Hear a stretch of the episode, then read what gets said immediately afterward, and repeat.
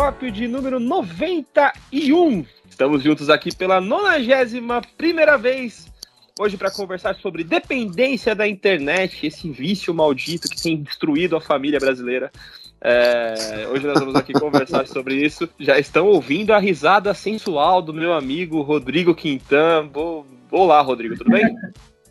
olá, olá, olá, Podosfera querida.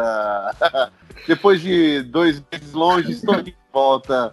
Um bom dia, uma boa tarde, uma boa noite para todos aí. Valeu. Isso, saindo do casulo, né? Se transformando numa, numa bela borboleta e voltando ao telescópio. É bom te ver essa, de volta. Essa, essa, essa borboleta foi para mim? Isso aí é. É. Bullying, logo, logo no início, assim, é bullying? Não, por... não que é isso. Que é, é, é uma analogia de, de, você estar não, de, é... em uma metamorfose. Transformação, é, nossa. Ah, sentiu... Borboleta, não, não gosto, não, não gosto de borboleta. Essa é a parte que eu vou cortar para você não ficar com fama de, de intolerante. Mas é bom tê-lo de volta, Rodrigo. E também estamos com ela, doutora Andréia. Tudo bem, Andréia? Oi, tudo bem, gente? Um prazer estar aqui de volta nesse podcast querido. E para conversar conosco sobre esse assunto tão interessante, temos aqui a querida Yara Viana, que vai se apresentar para vocês que não a conhecem. Yara, tudo bem? Obrigado Oi. por ter aceitado o nosso convite. É isso, muito legal. Bom demais. Tô animada para bater esse papo aí e acabar aprendendo muito mais com vocês do que falando qualquer coisa de bobagem. Ah, imagina. Mas dá aí uma pequena apresentação, fala aí sobre os seus. Ah, tá, projetos. beleza. Bom, é... eu sou Yara, como o Hernani já falou, eu sou cientista social de formação, estudei antropologia, sociologia, ciência política lá atrás. Não vou falar quantos anos, porque eu já estou entrando nessa vibe de começar a esconder, né? Depois eu também me formei em estatística, marketing. Eu sou uma pessoa meio misturada aí, sabe? Fiz mestrado em ciência política.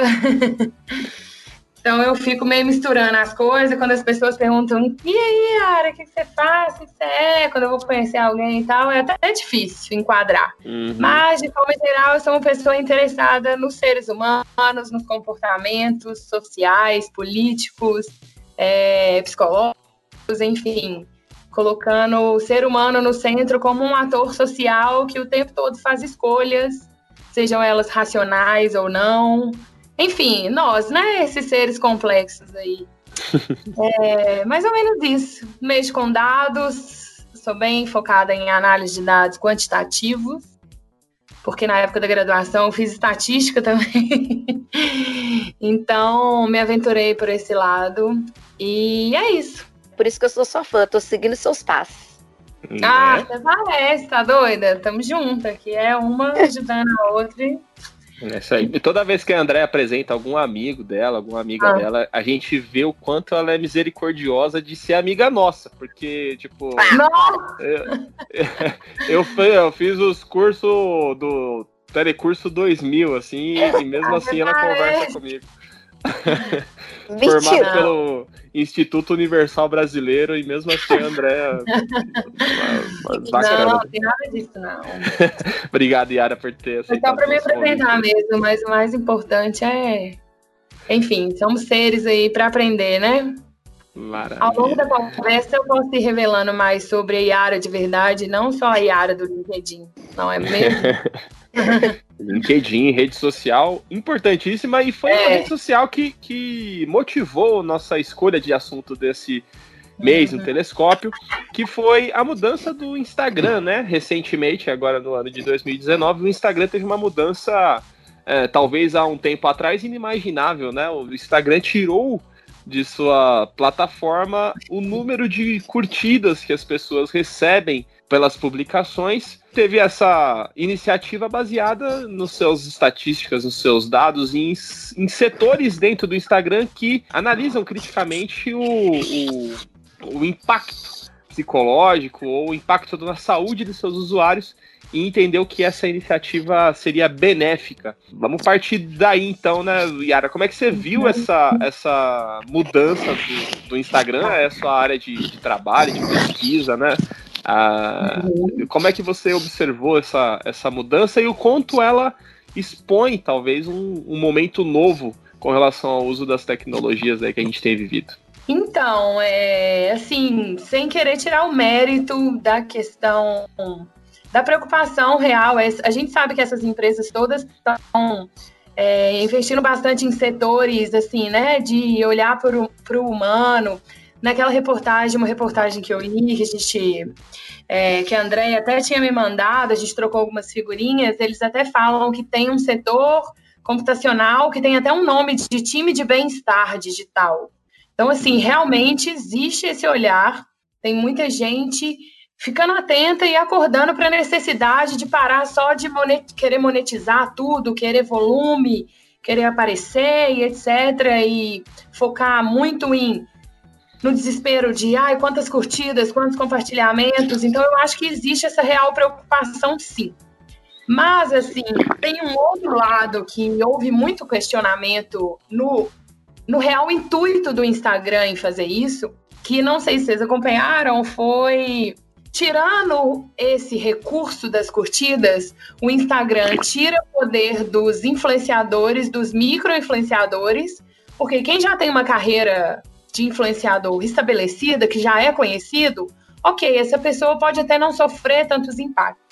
Mas quem ainda precisava crescer um pouco é quem mais reclamou. E o Instagram, por trás dessa ideia de vamos remover, estamos preocupados, não estou tirando mérito, assim, realmente pode existir essa preocupação, mas o Instagram sai ganhando muito com a remoção desses likes, porque marcas, ao invés de investirem em novos influenciadores digitais, porque agora elas não terão mais parâmetro para saber o quanto de audiência aqueles influenciadores estão conseguindo angariar, é, agora as marcas vão investir em anúncios dentro do Instagram, que é um, um tiro mais certeiro. Então o Instagram. Você acabou, acabou comigo, porque eu pensei que era por bondade que o Instagram tava fazendo. Quer dizer que. Eu, eu não tiro. eu pensei que era uma questão filantrópica da saúde, não é? É interesse econômico. Assim, é, não tiro total, sabe? A preocupação, eu acho que ela existe também. Mas, como tudo, a gente tem que problematizar um pouco e acabou rolando essa reflexão, sabe? De que o Instagram sai ganhando com isso. Ele não faria nada que ele saísse perdendo, sabe? Assim, financeiramente falando mesmo. Uhum. Essa galera não dá ponto sem nó, né? Então, assim. Se você quer que eles façam alguma coisa boa, você tem que arranjar algum jeito que deles enxergarem que ganhem alguma coisa com isso. É, assim. é até difícil falar porque parece meio paia, né? Chamar atenção para essa reflexão, mas eu acho que pode ser uma combinação das duas coisas, sabe? Tirar o poder dos influenciadores que estavam recebendo dinheiro sem repassar nada para o Instagram, porque se eu sou uma influenciadora sobre, sei lá, a primeira coisa que eu vi aqui na minha frente, canetas. Canetas que performam bem na hora de assinar, não sei o que lá. Eu sou uma empresária e eu começo a fazer publicação sobre uma caneta. A caneta vai pagar para mim e o Instagram não vai ganhar nada. Agora, se o Instagram tira o poder do influenciador, que é a metrificação dos likes, que é como o seu é, anunciante, né, a pessoa, a marca da caneta que me pagava, como ela dimensionava, vou pagar mais para Yara ou vou pagar mais para Andréia, quem está reverberando melhor em seus respectivos públicos e audiências, etc. Não, agora eu não sei, é difícil, vou ficar contando. É só a pessoa que vê os próprios likes, então ela tem que me mandar. Então não tem uma forma do anunciante, né, do da marca da caneta, por exemplo, acompanhar. Então eu vou pagar para o Instagram fazer uma publicação, né, um ads lá dentro que é o mesmo do Facebook, porque o Instagram é do Facebook. Vou pagar para o Instagram mostrar a minha caneta no feed de todas as pessoas que curtirem as hashtags reunião, é, negócios e assinatura, contratos, enfim, fazer todo um filtro ali dentro do mecanismo de anúncio que essas plataformas têm, para isso aparecer para essas pessoas. Então, quem sai ganhando, a marca de caneta vai pagar para o Instagram. Caramba. E quem Caramba. sai perdendo, além dos influenciadores, era aquele negócio ilícito e ilegal de venda de likes. É, Acabou com a informalidade. É isso, exatamente. Como é que Esse você negócio viu? aí era uma quebrada. Como é que você viu, Rodrigo? Rodrigo, você como influencer do, no Instagram, como é que você, qual foi o impacto aí no seu, no seu, na minha rede perfil? social imensa, no meu perfil? É. Ó, eu deixei de receber os meus recebidos já, já alguns, alguns patrocinadores já não estão mandando mais é, minhas bíblias, né, que eu gostava tanto de receber. É, minhas bíblias, meu, meu kit ceia também não acabou de. O pessoal patrocinador, as empresas de ceia também não estão mandando mais para mim. É, terno e gravata, as marcas de terno e gravata pararam, entendeu? eu tô realmente sentindo na pele, assim, eu já, o, meu, o meu vestiário acabou, tô tendo que comprar minha, meus terno e gravata agora para poder fazer culto. Tá complicada a situação. Fazendo, fazendo unboxing de caixinha de oração. É, exatamente. caixinha da promessa, caixinha de o, promessa. O, meu, o meu, meu, os CDs do Diante do Trono não estão chegando mais. Mas isso aí é, isso aí é a parte boa ou a parte ruim? Então, é. então cara, é, não, não, não sou, não tô nesse ramo ainda. Meus, meus seguidores são humildes ainda. Mas aí como é que tirando essa parte que que é óbvio, né? Como a Yara falou, a empresa ela tem acima de tudo e primariamente o um interesse comercial em absolutamente tudo que ela vai fazer, né? Todo, todo, é por mais que ela por mais que ela coloca isso numa embalagem de, de benefício para o usuário, que eles estão é. preocupados, é. obviamente isso não que não seja verdade, mas é só uma resposta que, no mínimo, não vai impactar economicamente. Mas eu percebi, pelo menos um, na maior parte da galera, uma boa recepção dessa, dessa mudança. É, eu, eu, eu, alguns, até alguns é, é, blogueiros aí, influenciadores aí, até elogiaram a iniciativa até do, do negócio. Até achei, achei até meio, até meio assim, interessante essa essa reação. Eu não vi ninguém reclamando, entendeu? Eu não vi nenhum. Eu acho que, eu acho que também é, é reclamar disso é meio que se entregar também pro lado, pro lado ruim aí, né, do negócio. Né? Acho que é você, é você se dizer, é você admitir a, a sua comercialidade, a mera comercialidade do negócio. Eu acho que quem sentiu, ficou com raiva, ficou quieto, entendeu? Não falou nada. E aí a galera que, que, que achou interessante mesmo falou, se colocou lá. Eu acho que fez de algum jeito, ou então deu uma de João sem braço, né? Não, beleza, foi legal pra caramba, mas odiando por dentro, sei lá. Eu sei que assim, é, para quem não tem seguidor nenhum, que tem pouco seguidor, que gosta, de, tava em busca de ter muitos likes, adorou, né? Porque agora você também pode. É. Você tá no mesmo grupo da galera que tem, que, que tem muito like, nivelou todo mundo por baixo, né? Uma questão que, é, que as pessoas problematizaram também nessa, nesse triângulo, né? É, donos de marcas, tipo a da caneta, os influenciadores e o, o Instagram, esses três vértices de interação, é que se a gente olhar para o usuário, né, para a gente que acompanha os conteúdos, o influenciador ele até consegue tirar o relatório e provar para a agência ou para a marca dona de determinada coisa como está sendo o desempenho. Só que tem o que a galera chamou de gatilho de curiosidade, que vai ficar bem prejudicado, que é assim, quando você tá rolando essa timeline, você via um negócio, não sei quantas mil curtidas, você para para ver. Agora que você não vê mais, muda essa, essa lógica. Você não para para ver considerando o número de curtidas. Agora é o que o Instagram falou muito, que é o protagonismo do conteúdo. Você vai parar para ver o que de fato te entregar conteúdo. Então, essa é uma melhoria, assim, que nesse triângulo, nesse embrólio todo de vários, né?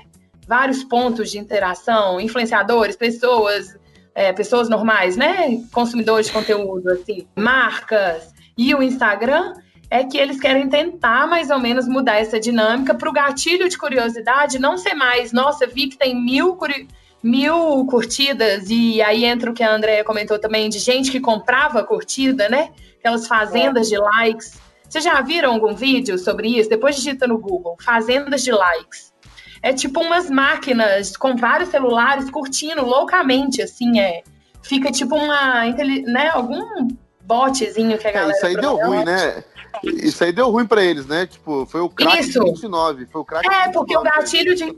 Exatamente, o gatilho de curiosidade para você parar e ver um post não tem como mais ser o like, porque não fica lá o número. Então, se o meu post teve 30 mil likes e o da Andrea teve 6 mil likes, não fica mais óbvio ali o que vai direcionar agora a sua atenção é o que for te entregando conteúdo de fato.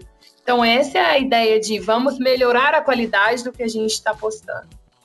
Aí a gente pode fazer uma ponte com o que a gente também estava pensando de falar um pouco, né? Igual a gente comentou no início, que é essa, essa piração de conteúdo, né? De parâmetros, que é, são as blogueiras de moda, que tem todos os parâmetros, as blogueiras fitness e etc. Então você via muito like ali, você se sente um peixe fora d'água porque você não tá, e aquilo causa em você uma ansiedade e entra nessa bola de neve eterna, né? Porque aí o próximo post que você vê que tem milhares de curtidas é de alguém que está na praia lá de Cancún e você nunca foi, e tá todo mundo na festa desse fim de semana que aconteceu aqui em BH, né? Eu tô em BH tá todo mundo na festa de sábado e você não foi porque você.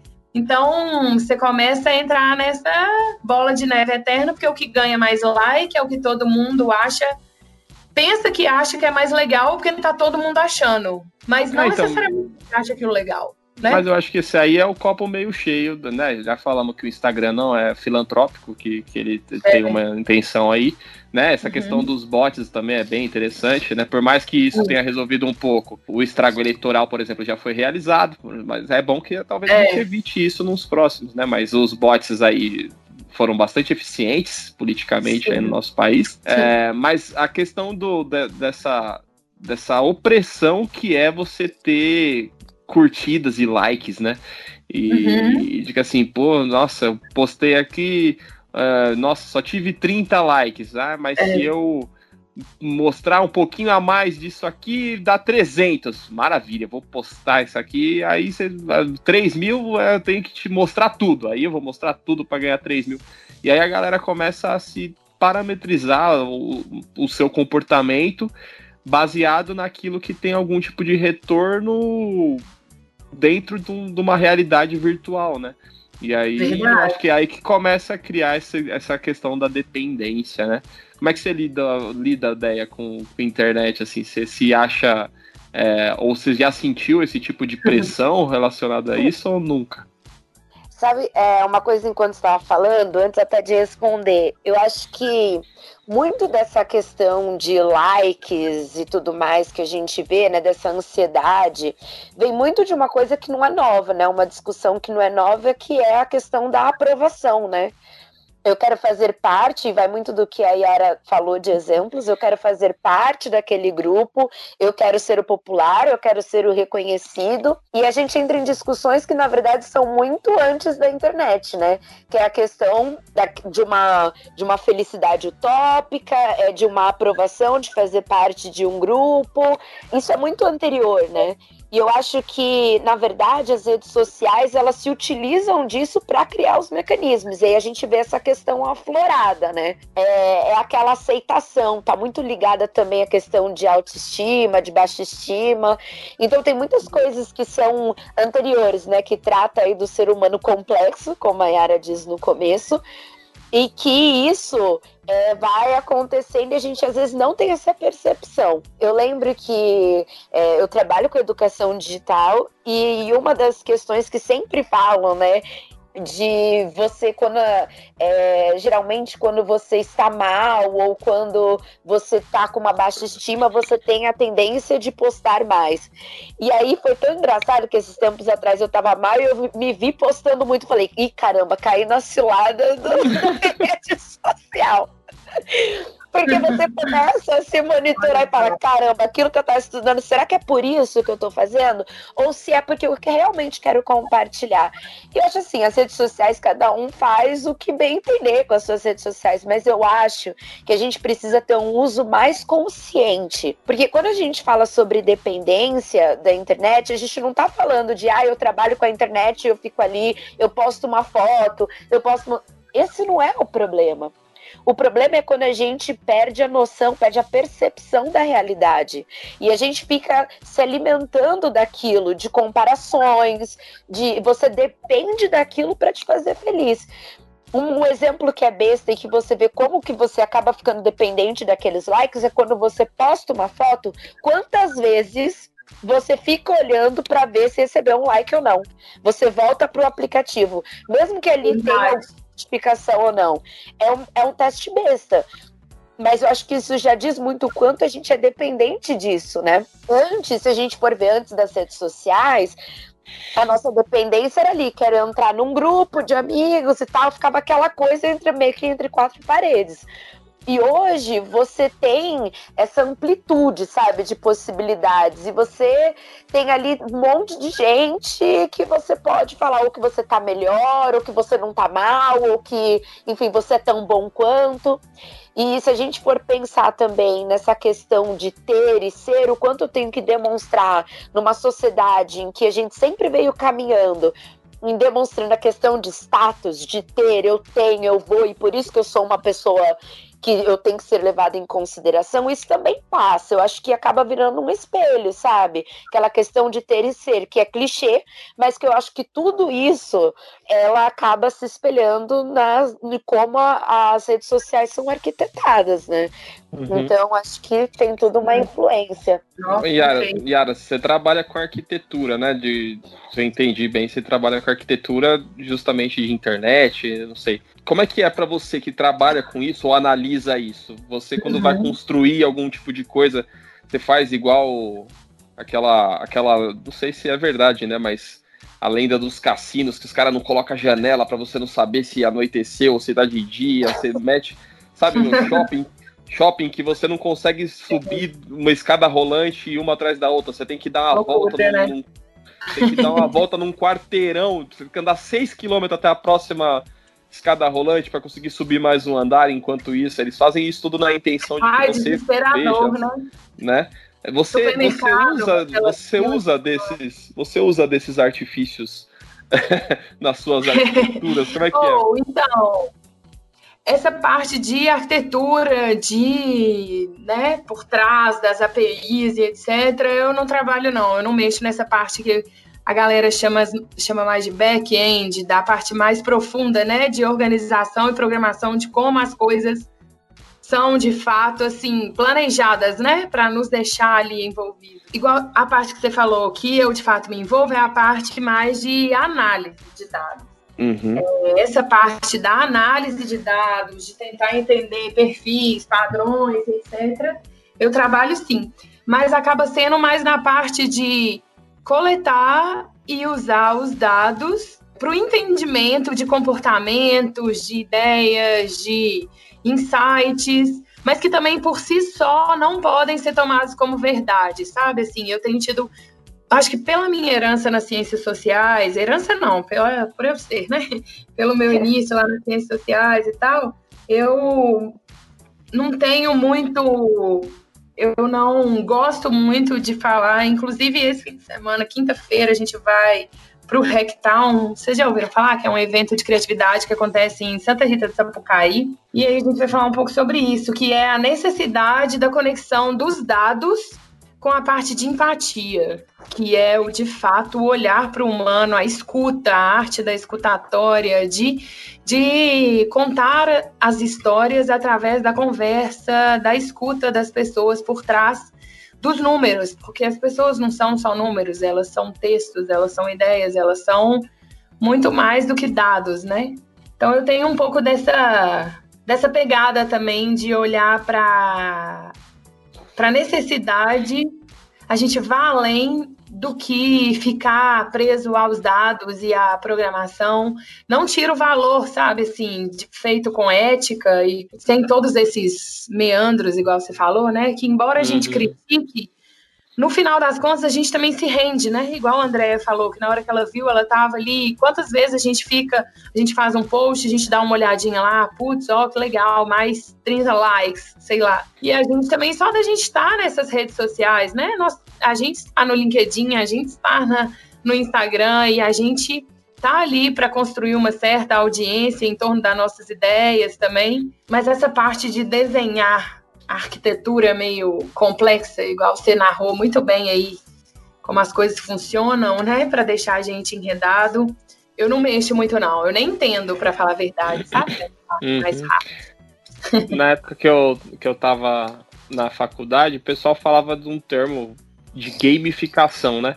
E aí uma das coisas que a gente discutia era isso, de, de, de, como você tornar, engajar, engajar as pessoas em certo esquema de recompensa, né? Era, é mais ou menos, sei lá, quando você era criança lá na, na, na escola, na igreja, você ganhava uma estrelinha, você ganhava uma bala, pela certeza, é, aquilo de alguma forma te estimulava né? É o que você faz com o cachorrinho, você dá um biscoito quando é ele faz uma coisa boa, né? E aí a gente, a gente tem isso como um grande chamariz para que Sim. as pessoas se engajem né, na, na, na, rede. E aí a quantidade de likes, por exemplo, tem o Waze. O Waze é um, um aplicativo que é, ele te dá recompensa que não serve para absolutamente nada, mas existe algum esquema de recompensa no Waze, por exemplo, se você avisar que tem uma blitz policial ele te dá X pontos. Agora, qual que é o benefício de você avisar que tem uma blitz policial em determinado ponto, assim? Talvez você está ajudando um bandido, mas ele te dá a sensação de que você está ganhando uma competição contra ninguém, sabe? E aí uhum. a, a, os likes das redes sociais, ou as curtidas, ou a, o tamanho da sua página, te, te dá essa sensação que, que eu até li em algumas matérias que estimula partes do cérebro, assim, que são com relação até, tipo, tem relação até com algumas drogas, assim, que é, né, que dá uma sensação de prazer você ter ganho aquilo ali, uma competição que você trava contra ninguém, assim, sabe? E aí eles vão usando disso para criar um comportamento que vai se tornando cada vez mais artificial, porque você ganha alguma recompensa dentro daquela daquela rede social. Então você tem que comer em determinado restaurante, você nem gosta daquela comida, mas você tem que Verdade. postar aquela foto, você tem que fazer, vestir determinada marca de roupa, porque o influencer ou que você gosta usa, e se você postar, vão te associar àquele influencer, sabe? É bem, bem, bem doido isso, assim, né? Rodrigo trabalha bastante com adolescente e juventude. Você percebe algum tipo de alteração de comportamento da galera ao longo desse, dessa evolução tecnológica, Rodrigo? Tem a, o processo mimético, né, que é, é, é, é mais intenso durante a adolescência, quando você está se descobrindo ainda como, como gente, né? Você está se percebendo aí, descobrindo sua identidade, e você não sabe muito bem se a tua identidade é a melhor coisa a ser, a ser aflorada. Você tem vergonha, você fica naquela se é, você é parecido, diferente, se teus pais vão entender, se não te entende, é, é melhor ser igual a todo mundo do que ser diferente. Então, essa fase de um turbilhão de muito de coisa, você vai querer imitar, né? O mimetismo vai jogar você para aquilo que é popular, para aquilo que todo mundo diz que é legal, que é maneiro. Então, o que acontece é eles imitarem comportamentos de youtubers, de blogueiros, né? De, de que, que os caras fazem no Instagram, que chama atenção, o jeito, as, as falas dos stories, como que fala o certo, como que faz certo, como que é o jeito, como que é a, a inovação, né? A, a, a imaginação, a, a, criação, ela vai meio que pelo ralo, né?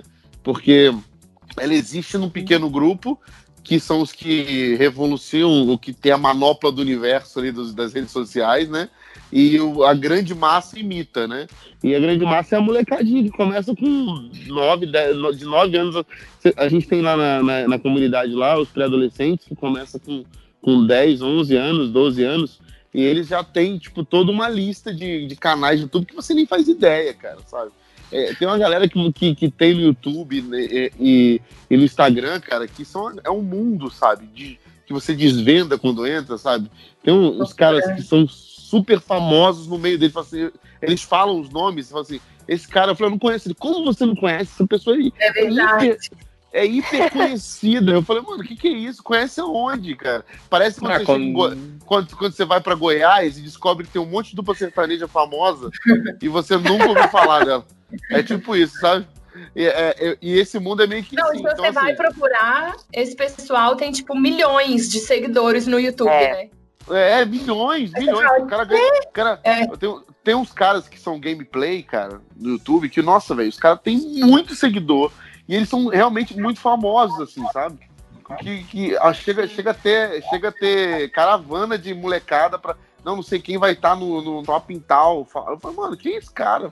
E não é esses caras que aparecem que. Que quando chega pra gente, quando chega a nível Whindersson, assim, é que tá absurdo. Né? A porou tudo. Agora, tem uma, uma galera, uma galera. Esses dias eu tava no shopping e vi o tal do Lucas Neto, tava lá lançando o brinquedo dele, um boneco dele. Eu falei, mano, então, eu descobri quem é esse Lucas Neto faz pouco tempo, velho. E ele lançou um boneco, velho, dele, sabe? E aí eu falei, na, eu tava na loja de brinquedo para comprar um presente para minha filha. E aí, cara, eu perguntei pra você, não, não é possível que esse negócio desse é. brinquedo. Ele tá tava vendendo. lá? Não, ele tava lançando, né? Tava no teatro é. lançando. Eu falei, não é possível que esse negócio tá vendendo, né? Aí, aí a moça do caixa, vendendo? A gente tá no, a gente tá no quinto lote. Mas assim, ele, ele, de fato ele é um fenômeno, porque o um filho de um amigo meu lá, ele queria um livro desse, desse cara, do Lucas Um Neto. livro, mano, um, um livro. livro. Um livro, meu, é um livro de colorir, sei lá, tipo, uma, uma besteira. ele queria o um livro do Lucas Neto. Mano, a gente rodou N lugares, toda vez que passava, tipo, banca de jornal, pô, tem do Lucas Neto. O cara, mano, eu só vendo essa parada aqui, tipo, revista de não para. Se chega a 100, eu vendo 100 no mesmo dia e, a, e o menino chorando no carro porque queria o livro do Lucas Neto. É, e aí, é, cara? É bem perigoso isso, né? Porque, é, meu, então... você pega uma, uma pessoa que não tem. Se os adultos Agora... não têm senso crítico com relação ao uso, imagina as crianças. É, e tem uma frase, tem uma frase no, no, no, no YouTube do, do Whindersson que eu acho que ninguém lê porque fica na capa do canal dele lá do YouTube, né? E fica assim: novos tempos, novos ídolos. E é bem isso. Mas você vê como isso é perigoso também, né? Porque se a pessoa não tem uma estrutura, ainda mais hoje que as crianças estão cada vez mais tendo acesso à internet cada vez mais cedo. É, esses tempos atrás eu fui fazer uma. Fui, é, fui dar uma palestra numa escola e eu entrei no site do, do CETIC BR, porque eles fazem aquela pesquisa, a TIC Domicílios e a TIC Kids Online, né, os dados estatísticos do Brasil. A Yara pode até falar melhor disso, que ela entende bem. Do ano de 2017, né, que eles divulgam em 2018, aí de 2018 divulgaram agora, né, vão divulgar agora em setembro, os dados de 2017 é, a, a, aparece lá que as crianças estão começando a ter acesso à internet e, se, e você vê assim, com seis anos, com seis anos. E assim, seis anos, sem, às vezes com supervisão, às vezes não, e quanto esses conteúdos estão influenciando a vida delas e o quanto elas ficam ali. E isso é, e isso é uma coisa assim que é preocupante. A minha amiga ela tem uma filhinha de cinco anos ela já com 4, 5 anos, essa coisa de YouTube, YouTube, YouTube. E ela começou a perceber que essa, ela, a filha dela já estava já tava ficando um pouco mais agressiva, porque só Deus sabe, né, os conteúdos. Quando ela, ainda mais assim, ela ficava muito tempo com o iPad, né? E vendo o celular no YouTube. Quando tirava e falava, agora é tempo de ficar com a mamãe e com o papai, já ficava aquela agressividade. E isso já são sintomas de dependência. E é uma criança de 5 anos. E se você for ver que tem criança com 3, 4 anos que já estão o tempo todo com o iPad e celular, isso não é uma coisa boa. Porque se por um lado as crianças elas vão precisar cada vez mais estar integrada com essa tecnologia, porque o mercado de trabalho exige isso, por outro, como fazer o que é razoável, sabe? O que é equilibrado, que não chegue a esse ponto de ter crianças que não brincam mais na rua ou, ou com amigos e que ficam trancados em seu quarto jogando online ou, ou enfim na internet o tempo todo, porque eu acho que o problema não está em usar, você vê e tudo mais, mas o, o quanto isso deixa de ser saudável. Verdade. Nossa, isso aí me assusta também, tem horas às vezes, assim, eu e meu marido, a gente até comenta quando a gente encontra os nossos sobrinhos mesmo, sabe? Assim, na nossa família. É, a gente vê que eles, ao invés de preferir, sei lá, chutar uma bola na quadra, meu marido chama, ah, vamos aqui, não sei o que, chutar uma bola, já ficam doidos. Pai, pai, me presta seu celular. Ficam querendo o celular do pai, da mãe o tempo todo para mexer, para olhar. E criança novinha, igual o André falou, de 5, 6 anos, meu sobrinho fez 6 anos agora. O presente ideal que eles pedem é um tablet, né? Não é uma bicicleta. Muito louco isso, como que às vezes em shopping, em qualquer outro lugar, em restaurante também, tem também uma permissividade dos pais, né? Eu não sou mãe ainda, então eu tenho medo de falar sem saber. Espero conseguir não ceder a esse tipo de encanto, né? Essa magia praticamente. Mas às vezes vocês já devem ter visto isso também em restaurante, em shopping, em qualquer outro espaço público. Os pais deixam o menino com um dispositivo eletrônico, soca no menino, mexe aqui, mexe aqui, mexe aqui.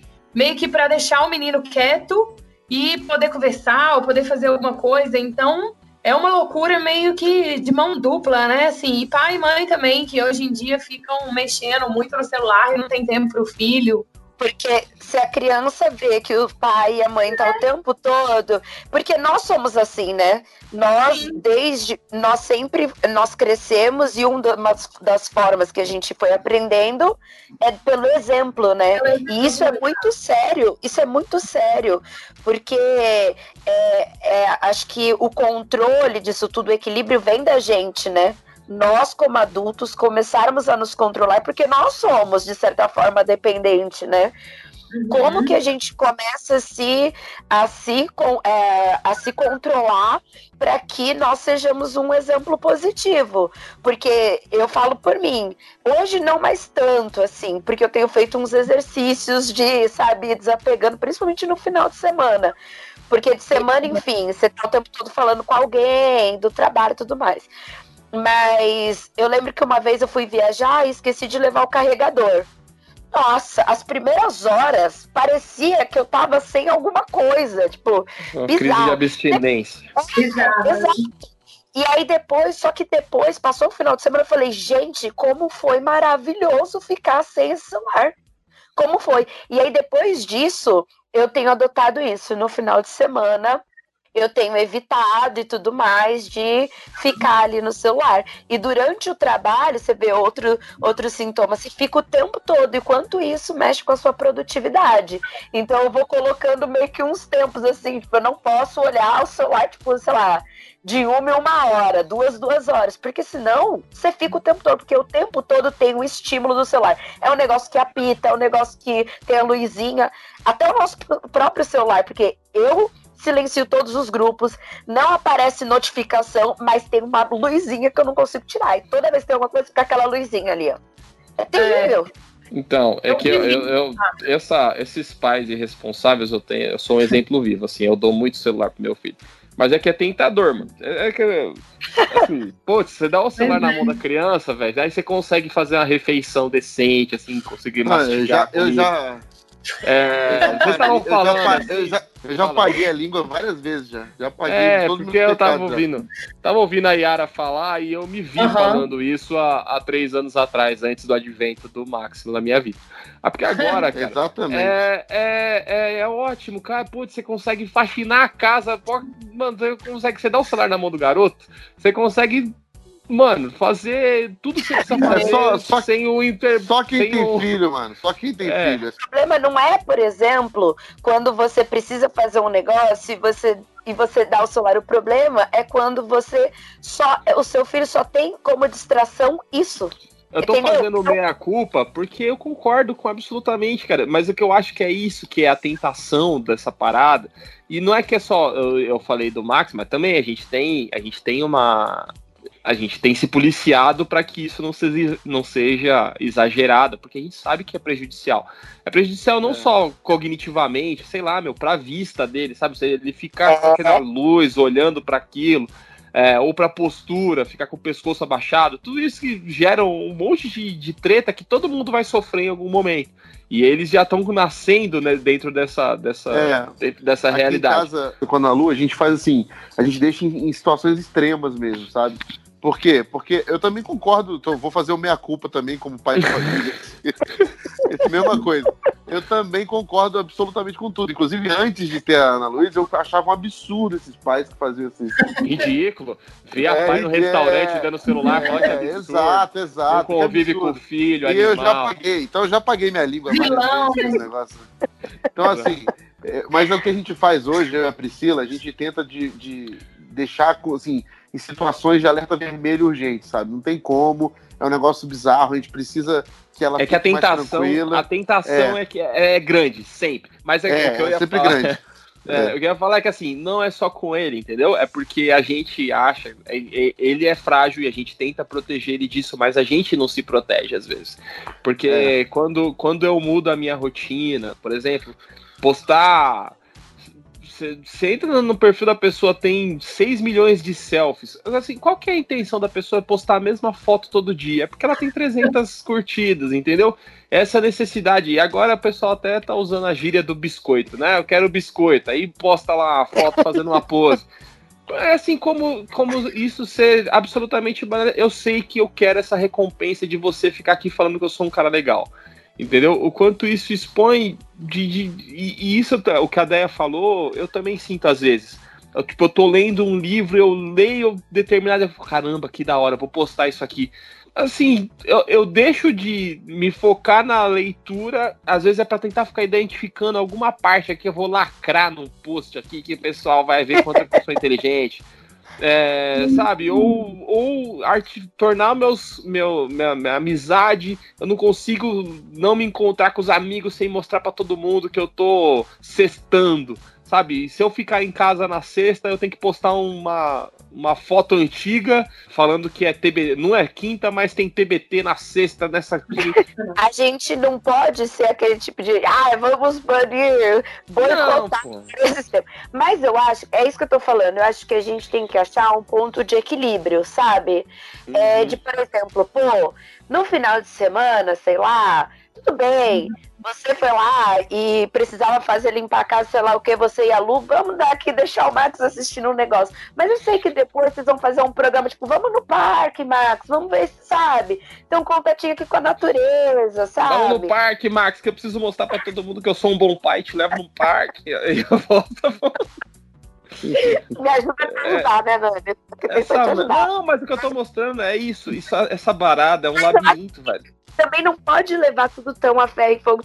Bem é. postar uma mas eu acho que é o quanto isso tem. No... Se você só quer postar, pô, legal, mas o quanto você é dependente disso, sabe? Você vai ficar mal se você não postar uma foto, sabe? É esse tipo de coisa que a gente tem que começar assim, analisar, sabe? Pô, você tá uhum. no meio com seus amigos. Você vai ficar olhando toda hora o celular? Tipo, quanto que você tá perdendo de você tempo tá de qualidade? Seu principal desespero vai ser chegar e comprar um chip, porque aí você tem que ficar, tipo, fazendo 30 posts em todos os lugares que você pisa, ao invés de curtir aquele momento, né? O limiar do... Acho que igual você está falando, o ponto de equilíbrio, ele é fundamental, porque você usar daquilo para ver um pouco das coisas que te interessam, dos perfis, dos assuntos, de alguma empresa que você curta a forma dela de ser, dos seus amigos, é, não é mais ferro e fogo, ai, que absurdo, né? A gente está aí e não dá para ser, tipo, extremamente visceral e achar que a gente vai conseguir lutar demais contra toda essa lógica já está muito enfronhada. Mas achar um ponto de equilíbrio mesmo, eu acho que a Andrea tá muito. tá no caminho certo, assim, do, do que pode ser uma.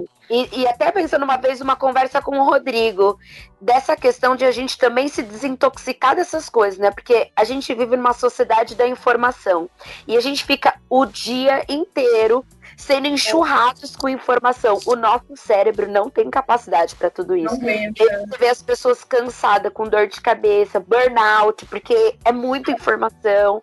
É. Então, acho que isso é bom, sabe? De a gente aprender a ter um pouco de momento com a gente mesmo, de a gente se descobrir, de fazer coisas legais que no passado a gente fazia, a gente não faz mais, retomar o tempo de qualidade. Mas isso não me impede, ah, beleza, fui me encontrar com vocês, pô, postei uma foto legal sabe? Isso não, não é a ferro e fogo, mas hum, o quanto sim. a gente tem se privado de viver uma vida de qualidade, né? Sobre isso que você falou, né, da, da enxurrada de informações, outro dia a minha professora de teatro mandou para a gente um texto para a gente ler, para a gente discutir na aula seguinte. E ele fala assim de uma forma muito sutil, muito sensível e muito carinhosa sobre isso dessa enxurrada de informações que ela é o tanto que a gente recebe de estímulos e o tanto de coisa que a gente entra num desespero, numa espiral para fazer, porque o tempo todo tem alguém falando: "Você já viu aquele filme? Você já viu Bacurau? Você já foi naquela peça? Você já fez curso de design? Você já não sei o quê? Você tá sabendo que essa é a tendência? Você entende de inteligência artificial? É pressão de todos os lados. Na família, nos amigos, as pessoas perguntando o tempo todo e você sentindo que você precisa ter opinião sobre tudo e estar por dentro de tudo, porque só assim você vai poder participar das coisas, etc. Aí o texto vai caminhando e ele fala sobre a, o tanto que é legal e que é importante a gente se despir mesmo de todas as nossas barreiras de tipo, preciso saber sobre isso para ter minha própria opinião e se deixar atravessar pelas experiências do novo, de simplesmente a gente se deixar, entre aspas, atravessar, que é o termo que o Nossa, texto usa. Legal. E é de uma professora da área de educação, que ela fala sobre justamente, ela fala um pouco sobre educação e sobre como criar esse tipo de exemplo tem até a ver com outra coisa que a gente estava conversando, né? Mas, enfim, a, a, a grande questão do texto é as experiências reais que a gente vive, a quantidade de experiências que a gente consegue de fato viver, sentir sensorialmente, guardar na nossa memória, ela é diametralmente oposta ao tanto de informação e estímulos que a gente recebe. Então, assim, não tem problema nenhum se você não fizer aquele curso de marketing digital para o futuro do trabalho. Não tem problema nenhum se você não tiver visto o filme que todo mundo viu. Não tem problema nenhum se você não for na festa que todo mundo foi. Não tem problema nenhum se você nunca foi na Bahia e todo mundo posta fotos falando que a Bahia é o melhor lugar do Brasil né, assim, não tem problema nenhum se você não foi no Ibirapuera ver não sei o quê, no domingo de manhã e São Paulo inteiro estava lá. Enfim, tudo isso que a gente fica o tempo todo, né? Uma sensação uhum. muito, uma espiral muito louca em, em vários nichos de assuntos. Pode ser uhum. assunto de saúde, de conhecimento, de tecnologia, de família.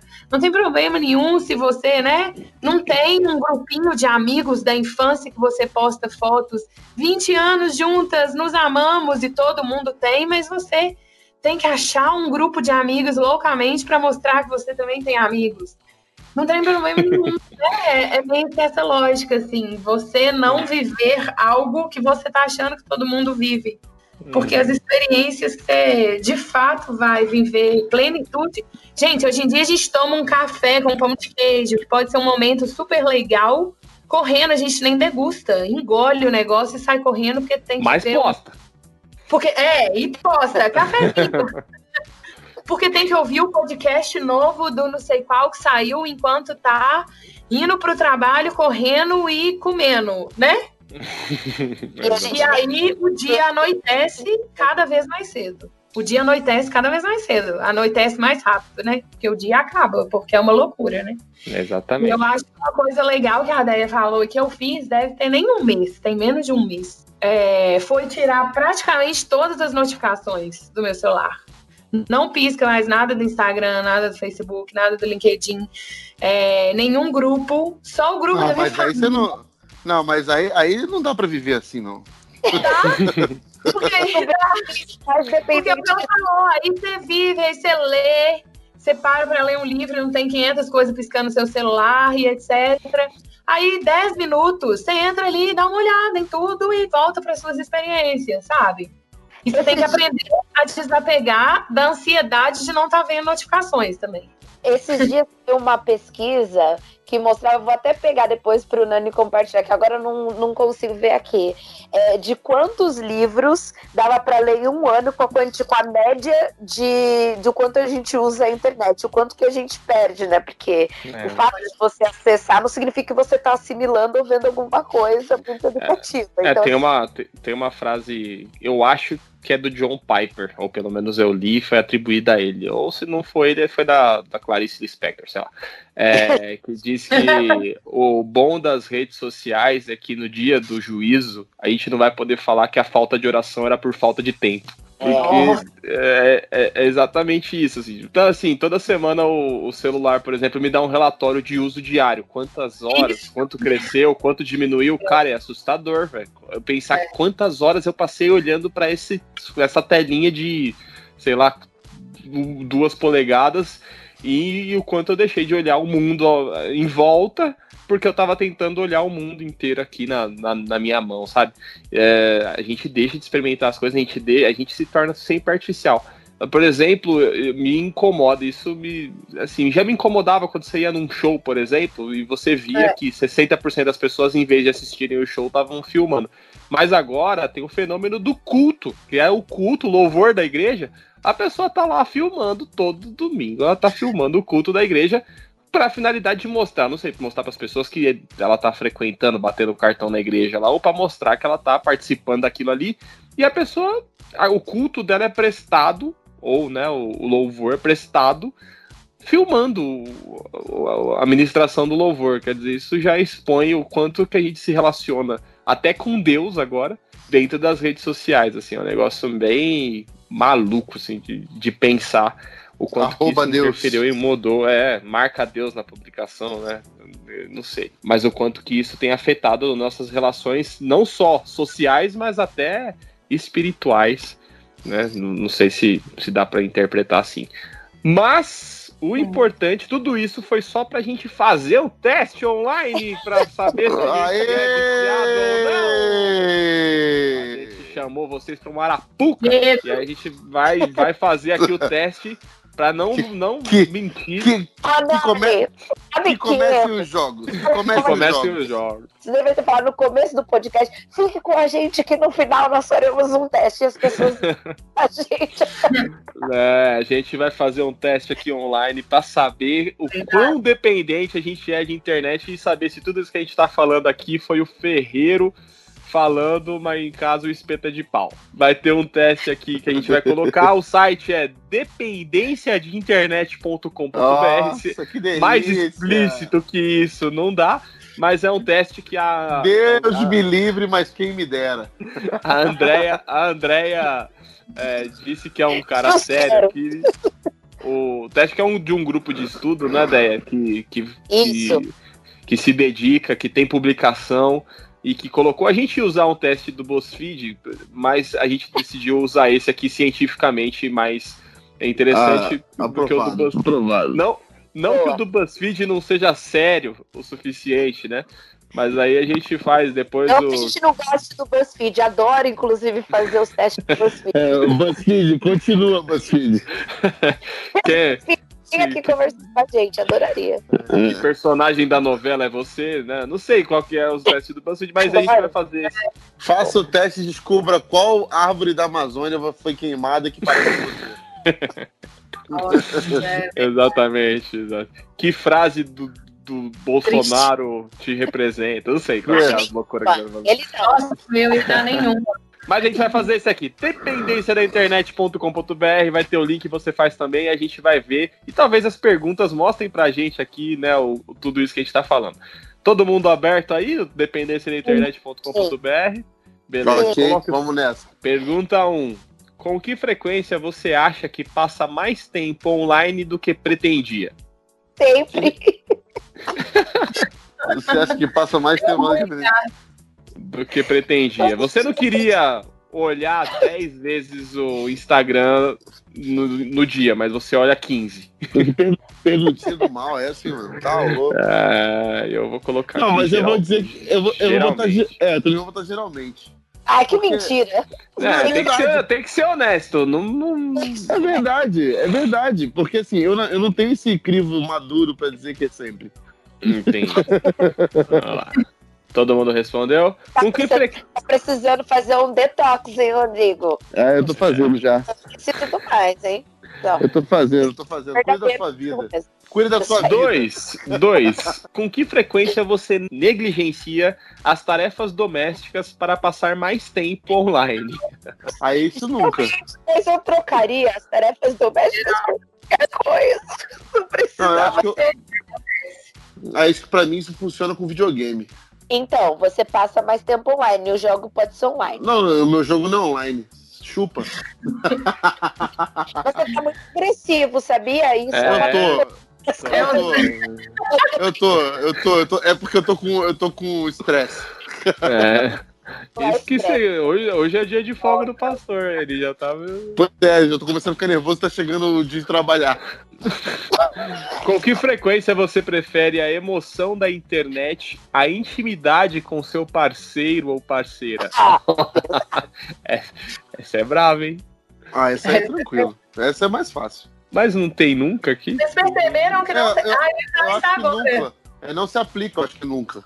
Não, acho que não se aplica se você não é, tiver em um momento de intimidade. É, ah, não é? se aplica se você não tem um parceiro, não se aplica é. quando a pessoa. Ah, mas é, esse, esse, teste, é, esse teste é mó Black Mirror, então, porque ele não te eu dá. Eu acho que meio bizarro isso, não ter a opção nunca. Ele já é. te joga no limbo já. É, ele joga no limbo. Mó merda isso aí, não gostei não. Mas vamos, vamos, vamos partir do raramente. Já parte do pressuposto que pelo menos alguma vez você é, É, Black Mirror isso aí.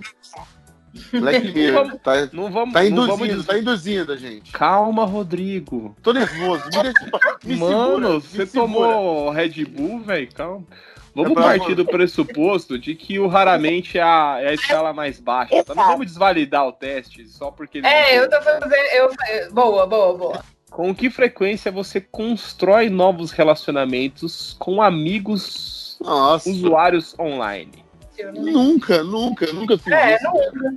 Ah, Acaba mentira. que a gente, a gente fica nas mesmas bolhas, né? Atualmente, inclusive. É, exato. Ah. A nossa geração é a geração mais raiz disso aí, mano. Não vai pegar. Você não tem nenhum amigo que você só conhece virtualmente? Não, nenhum. Juro pra você. Ah, duvido. A gente aprendeu a se relacionar na internet com quem a gente já desconhecia. É, é. Ou, então, ou, ou, grupos, ou grupos de interesse, tipo, ah, eu me é. interesso por tal verdade. coisa, eu sou amigo do cara é, online. Verdade, verdade. Comunidade refazer, de algum vou, assunto, né? Vou refazer minha fala, vou refazer minha fala. É, tem outros jeitos de você se fazer amigos online, mas eu não tenho. Geralmente, amigos online que eu fiz, eu conheci depois. Então, então, mas aí você conheceu depois, mas você fez um novo relacionamento. Não, mas eu não construí, eu, eu, não construí. Entendi. Uma amizade, né? Você é, só... Eu só conheci e depois construí pessoalmente. Ah, ah. Cinco. Com que frequência outras pessoas em sua vida se queixam a você sobre a quantidade de tempo ah, que você passa online? um beijo pra minha cabeça. esposa, Luciane. Oh, beijo. beijo, Priscila. Priscila, eu você. tem aqui, ó. Tem mais que sempre aqui?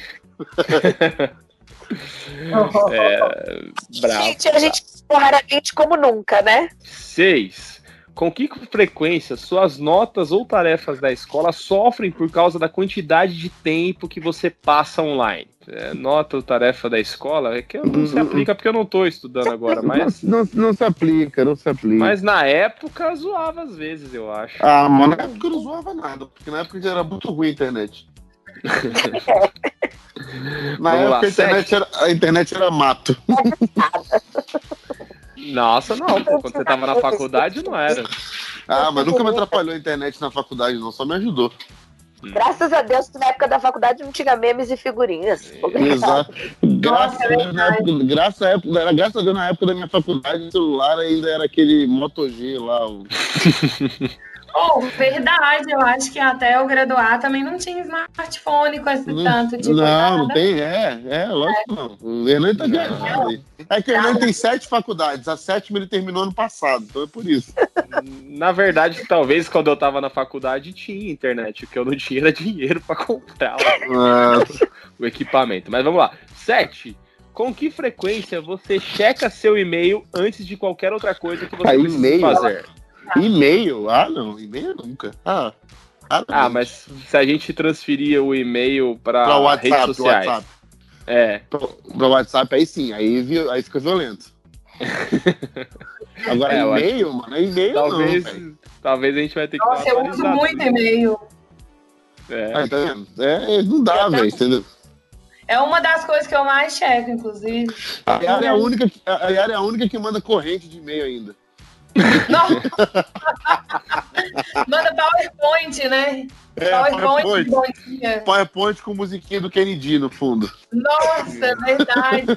Gente, meu povo Mandava, saudades. Oito. Com que frequência seu desempenho ou produtividade no trabalho sofre por causa da internet? Nossa. Ah, essa, aí, essa, essa começa a ficar prejudicial, né? 9. Com que frequência você fica na defensiva ou guarda segredo quando alguém lhe pergunta o que você faz online? Hum. Eu não sei o que tá falando, não, velho. Nada a ver isso aí, não. Você coloca não se aplica, ou raramente. É. Porque eu nunca. ninguém me pergunta. Nunca me pergunta e eu nunca fico na defensiva. Você fica acessando X vídeos aí, tá ok? é aquela. É a aba oculta do navegador, né? Vamos lá. 10. Com que frequência você bloqueia pensamentos perturbadores sobre a sua vida com pensamentos leves da internet? Louco, mano. É bem psicopata isso aí, né? Quem nunca fugiu da realidade para ficar vendo gatinho na internet? É, eu nunca, raramente, né? Quase extinção. Na verdade, a galera tá no movimento de buscar pensamentos perturbadores na internet, né? Você é, exato. Pra ficar nervoso. É meio isso mesmo senta para ficar bravo. Ah, desde quando eu era adolescente a galera entrava em saco bizarro, né, pra poder ver coisa. 11. Com que frequência você se pega pensando em quando você vai entrar online novamente? Ô, louco! Pesado demais isso aí, velho. É, quando você já fica ansioso pra pegar o celular, isso já diz muito, né? Ah, não, não, não tem essas pegadas. O meu celular tá quase que acoplado à minha pele, então. É, então, eu, eu, acho que é isso, porque a gente não fica ansioso porque a gente nunca fica offline, entendeu? é, é, é, é tipo assim, a resposta tem que ser assim: raramente eu vou pra lugares que eu, que eu fico offline. Exato, eu acho que é tipo, quando você vai no cinema ou na, na, na igreja, ou tá, você coloca no modo avião, ou você coloca no silencioso. É, é silencioso. Então você não consegue ficar offline, filhão. Você tá é, tá sempre exatamente. online. Então você então, é sempre que, aqui. Tem, não, tem que colocar aí, não se aplica. Não se aplica, não, porque você não consegue nem pensar na então, possibilidade então, mas não, Então, offline. não se aplica porque você nunca fica offline. Então, não, não é, você, você ah, tá rodando o teste. e não querer dizer a verdade. É, tá querendo se enganar. É, tá querendo. Você sabe que quem é dependente é coisa negação, né? A verdade é que eu já fiquei bastante tempo sem, sem ver meu celular. É aquele eu bebo só socialmente, que você fala é. pra se enganar. Pra não falar que você precisa ir no Alcoólicos Anônimos. 12. Com que frequência você teme que a vida sem a internet seria chata, vazia e sem graça? Ah, ficaria. É triste não ter memes, mas, gente, seria tão legal, né? A gente podia voltar a fazer várias coisas. É, mas ninguém topa isso aí. 13. Com que frequência você estoura, grita. Ah, Rodrigo, agora, sua. Com que frequência você estoura, grita ou se mostra irritado se alguém lhe incomoda quando você está online? Ah, não entendi, não. Não entendi o que você quer dizer, não. Não tô entendendo você, não, Renan. Hoje eu não tô, não tô entendendo você, não. Né? É melhor você falar que eu vou desligar isso aqui agora. É. Eu sou um poço, eu sou um poço de paz. É. Às vezes. Não, você irritado. Não, não, não, não, não. Você é bravinho na internet. Fica xingando as pessoas no, no Facebook, eu sei. Ah, que mentira. É, faz post, faz post dizendo que tá todo mundo indo pro inferno. Oi, que mentira. Você, o último foi isso que você escreveu. Foi? Não com essas palavras, mas ah, mas daí é um problema de interpretação de texto seu. Ah, ah, não é não. Eu vou ler aqui. Eu vou ler, eu vou abrir e vou ler. Eu vou abrir e vou ler. Que programa 14. Com que frequência você dorme pouco por ficar logado até tarde da noite? Esse é. Nunca, quase nunca. Rola uma, frequ... Rola uma frequência, às vezes. Rola uma frequência. Rola uma frequência. Quase, quase, quase nunca assistindo stories. Né? Quase um nunca bom... assisti stories do Sandy Júnior em looping eterno. Nossa, looping eterno. Desse turnê que eles estão fazendo. Ou quanto, quando você já, já tava olhando o celular na cama e caiu na tua cara, já viu esses Nossa, várias vezes. várias vezes. Tinha, tinha que ter essa pergunta aqui, inclusive. Né? 15. Com que frequência você se sente preocupado com a internet quando está offline ou fantasia que está online. Ah, não. Que isso? Não, essa aí. Ah, aí é demais isso aí. Isso aí é demais. Não, deu uma pirada. É demais. Porque isso aqui é quando o Rodrigo falou que fica preocupado quando vai em algum lugar e não tem internet. ah, isso aqui é demais, isso aqui. É, mas você não fica, ficou preocupado porque tá offline e a, não. as pessoas não vão conseguir. Um lugar que não tem Wi-Fi, que não pega a internet fico... Então, não. assim, eu tenho, eu tenho, eu sou, eu, eu sou, eu sou viciado em celular, cara, mas eu não tenho essas paradas aqui, não, sabia? Não tenho mesmo. Eu tenho ah, consciência, bom. eu tenho consciência do meu vício, mas tem coisa aqui que eu falo, mano, aqui tem gente pior que eu. Tem, tem gente que é pior que eu. Sempre, sempre tem, sempre tem. 16. 16. Com que frequência você se pega dizendo só mais alguns minutos quando está online? Só mais um episódio quando você está no Netflix. é, ah, é, pode ser isso, né? Aí, tá vendo? Então, tá vendo? Se, não, se a André não interpretasse, eu ia dizer não, nunca. Mas ela é, interpretou, não. aí pronto, eu me lasquei agora. Agora foi pro. Não, saiu do, saiu do raramente foi pro sempre. Nossa, é verdade. 17 com que frequência você tenta diminuir a quantidade de tempo que fica online e não consegue? Sim. Eu acho que eu nunca tentei, eu acho que eu nunca tentei. Foi raramente, não, eu nem tento diminuir a quantidade. Exato, exato. Eu tô com a Yara, eu nem tento. Nem tento, fico de boa, tô feliz. Eu nem tento, eu tô de boa também. Viciado orgulhoso, assim, tipo, 18.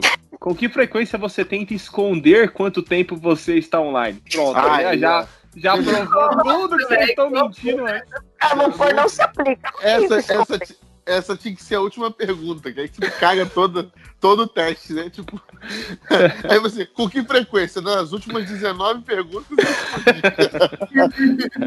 19, né? Vamos lá. Com que frequência você opta por passar mais tempo online em vez de sair com outras nunca. pessoas? Nunca. Nunca também. Eu tô Essa nunca também. Foi com gosto. Se aplica. Pra mim é quase que não se aplica. Posso por não se aplica? Porque isso aqui é um ultraje, gente. Eu prefiro muito sair com as pessoas. É, é, é eu também, também. 20. Com que frequência você se sente deprimido, mal-humorado ou nervoso quando está offline? E esse sentimento vai embora assim que você volta a estar online? Nunca, eu sempre tô nervoso. É, online e offline, né? No... É, exato. Não se aplica. Não, mas. Não, não sei, cara. Porque assim, você tem aquele sentimento de quando você fica online de novo e chega a 17 mil notificações, fala, tá vendo? Não podia ter ficado offline. Ah, eu acho que isso aí não, não, não tem essa ansiedade aí, não, pra tipo, ah, volta, vou ficar online.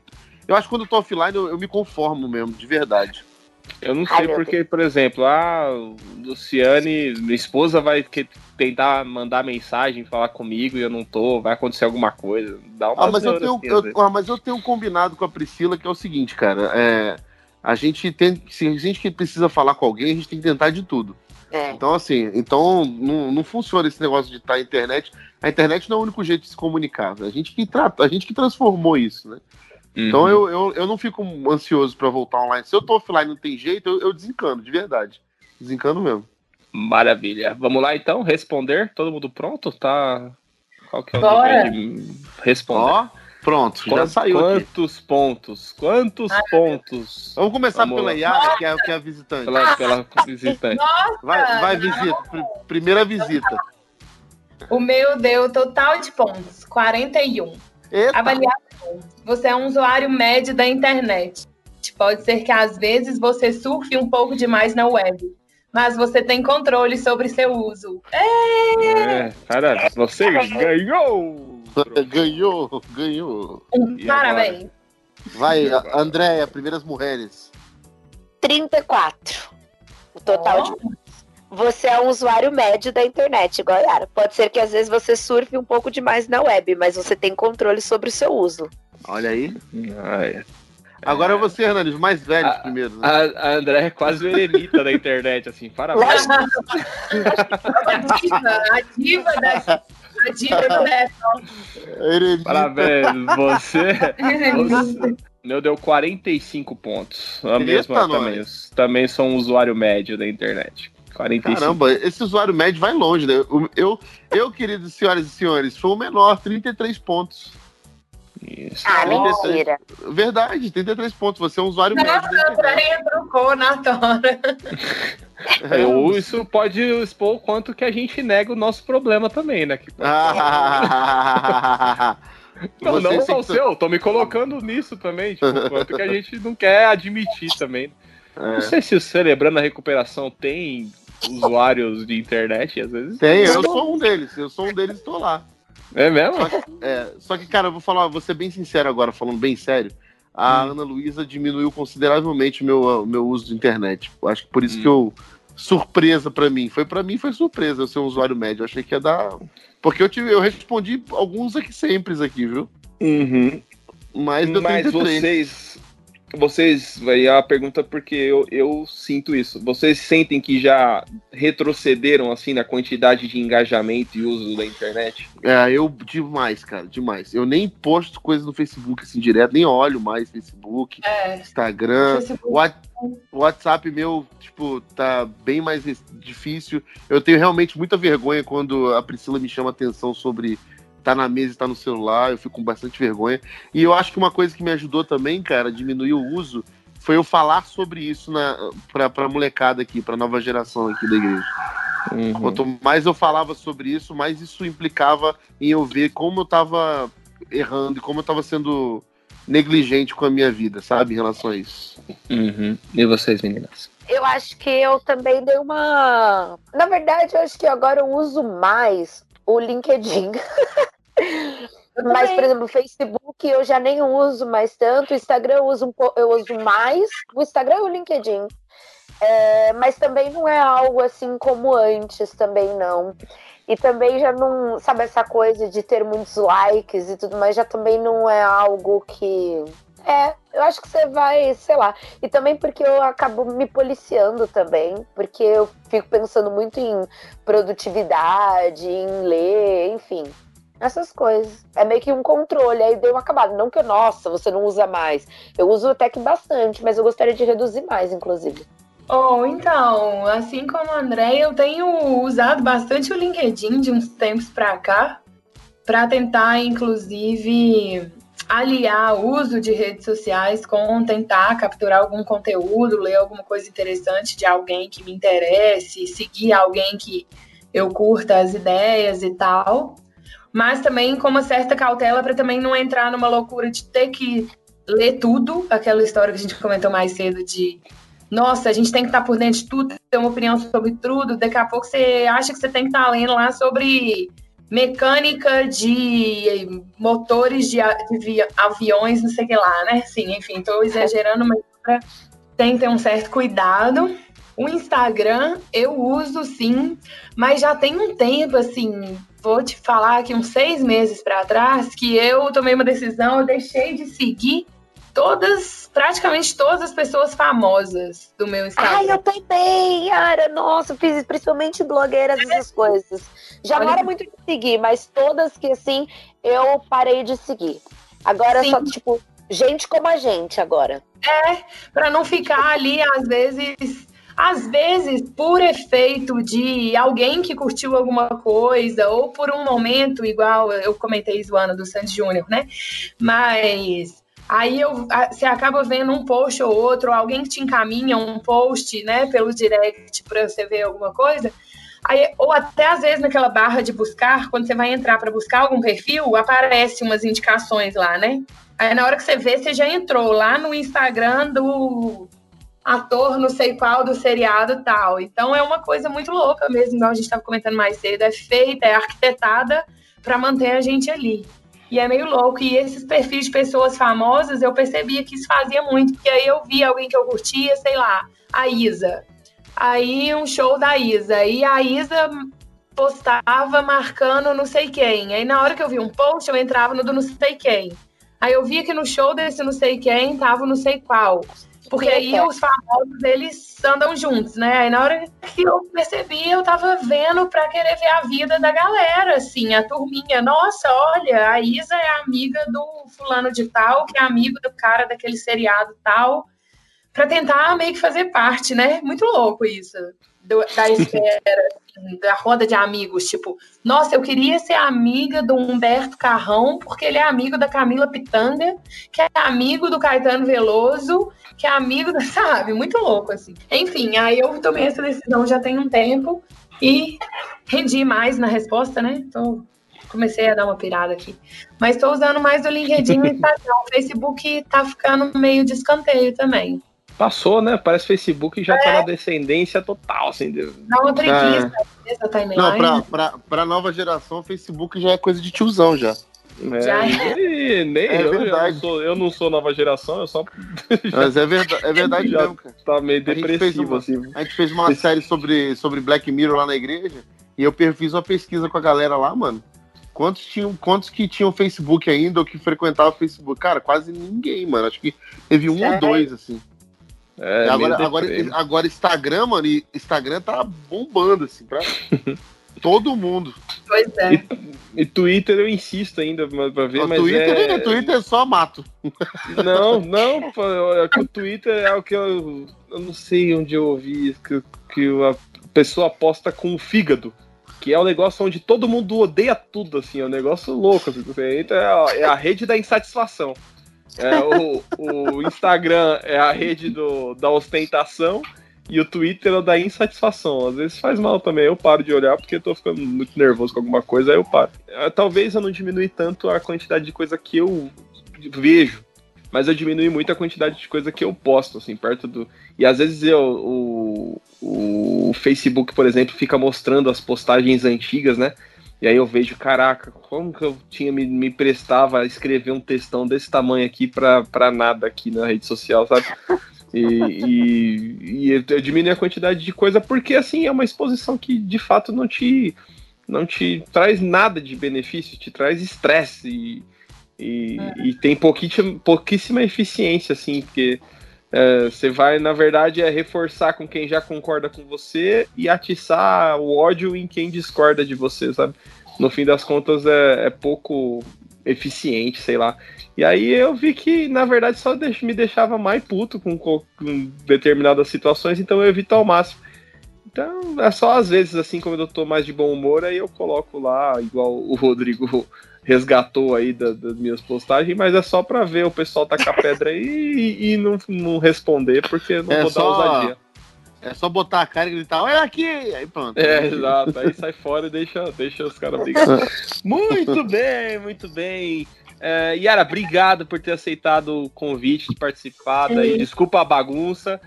Se você quiser deixar algum contato, é, se você quiser que as pessoas te achem, ou se você quiser fazer estilo André, agora estourar uma eremita, da internet, algum, alguma rede aí, fala dos seus projetos. Oh, não, só agradecer mesmo, curti bastante. Em, mais pra frente me chamem mais vezes. Claro que vocês vão chamar outras pessoas, ouvir, né, envolver mais gente aí, mas mais pra frente, quando for é, o momento ou um assunto, podem me chamar, gostei. Prazeraço trocar ideia com vocês. E é isso. É, vamos que vamos tentando no equilíbrio aí. Porque se a gente se deixar levar, na hora que a gente vê, a gente está entrando numa espiral mesmo, e como a gente comentou mais cedo, o dia acaba mais cedo, anoitece cada vez mais cedo, e a gente tem que viver as experiências de forma de, forma mais plena, né? Conversar uhum. com as pessoas, olhar no olho, estar tá numa sala de espera, ao invés de abrir e ficar ali rolando a timeline do Instagram, Conversa com a pessoa que está do seu lado, às vezes o que ela precisa é de uma troca de ideia ali rápida.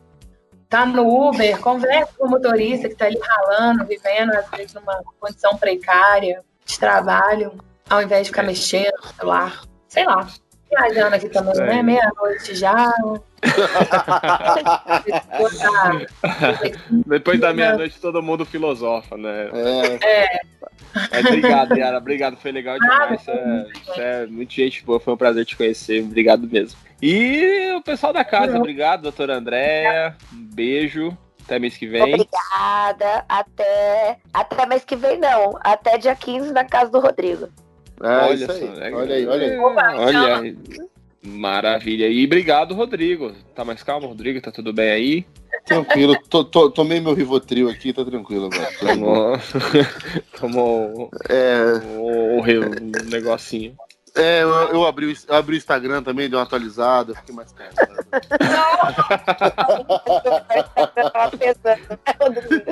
eu tava, eu tava, eu tava, eu tava, eu tava incrível, incríveis três horas sem abri-lo, então eu fiquei meio nervoso. Tava tremendo, né? É, obrigado, obrigado, gente. Obrigado, Yara. Foi top te conhecer, foi legal demais esse papo. Valeu muito. Obrigado. Não, eu que agradeço. Obrigado e valeu. demais. E valeu, Hernani. Você é sempre maravilhoso na condução desse programa. Quero deixar aqui meu abraço pro Hernani Melo. Obrigado. E já quis é... você é bem-vindo aqui, viu? Pode vir. Oh, obrigado, bom saber. e obrigado a todos vocês que nos ouvem e nos ouviram. Deixem aí seus comentários. Se fizer o teste, fala aí quantos pontos você fez, se você ganhou da gente, se você perdeu pra gente. É, mas não é uma competição, fica tranquilo. E obrigado ao pessoal também da Crentaços, né? Que hoje, nesse mês de setembro, a gente faz um ano de plataforma da Crentaços, né? Que a gente começamos é, no setembro amarelo do ano passado, falando de suicídio, e hoje completamos aí um ano, todo dia 10 aqui no site. Então sigam a Crentaços, arroba Crentaços, nas redes sociais. Sigam o Telescópio também nas redes sociais, arroba canal Telescópio, que assim como nossas postagens ah. também sofreu com a diminuição da, da quantidade que a gente posta. Mas segue a gente lá, a gente sempre atualiza os programas quando saem. E é isso aí, galera. Até mês que vem, Telescópio, pés no chão, olhando pro alto. Tchau.